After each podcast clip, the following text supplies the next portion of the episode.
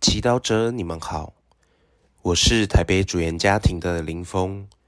今天是五月十四日，我们要聆听的经文是《若望福音》第十四章十五至二十一节，主题是认识圣神。那时候，耶稣对门徒们说：“如果你们爱我，就要遵守我的命令。”我也要求父，他必会赐给你们另一位护卫者，使他永远与你们同在。他是世界所不能领受的真理之神，因为世界看不见他，也不认识他，你们却认识他，因为他与你们同在，并在你们内。我必不留下你们为孤儿，我要回到你们这里来。不久以后，世界就再看不见我，你们却要看见我，因为我生活，你们也要生活。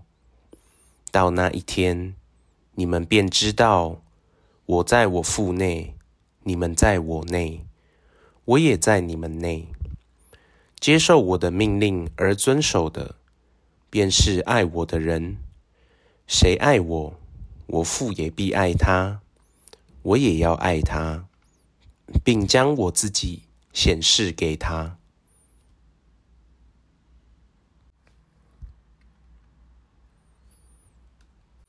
世经小帮手，福音中，耶稣跟门徒许诺。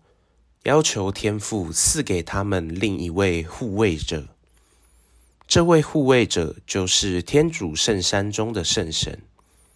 你认识圣神吗？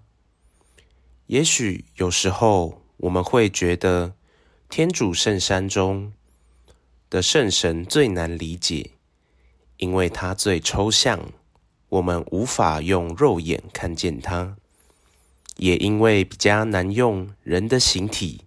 去想象圣神，我们很难去感受并体验到它。然而，今天耶稣却明显地告诉我们，要认识天主圣神不是不可能的。他是真理之神，而他就住在我们内，是我们良心的声音。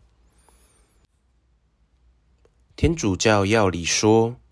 人在其良心的深处发现法律的存在，这法律的来源并不是人，人却应服从之。这法律的呼声不断地促使人去爱、行善、避恶，在适当时刻，它便于人内的心发出回响。这是天主在其心内。铭刻的法律，良心是人最秘密的中枢、圣所，在此，人独自与天主会晤，并听到他的声音。如果这样形容圣神，我们就不会感觉他太抽象神秘了。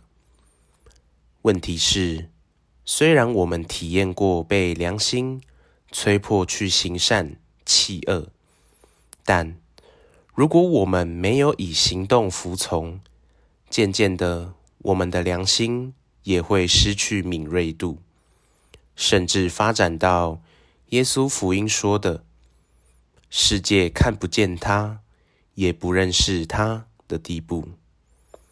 比如说，第一次说人闲话时，我们可能有意识到这样不好。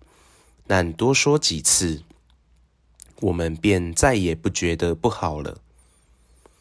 今天，让我们意识到，虽然圣神已在我们内，但要锻炼对他的敏锐，我们必须花时间读经或看有关圣人或灵修的书，因为我们的良心需要这些内容滋养。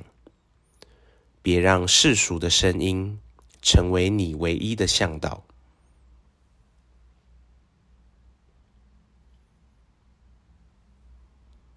品尝圣言他是世界所不能领受的真理之神他与你们同在并在你们内。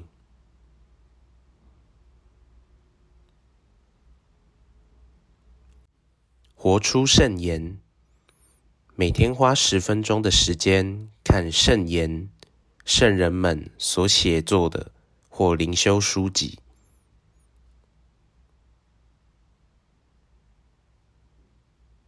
全心祈祷，主圣神，请帮助更认识你，并愿意聆听我的良心，不做不义的事。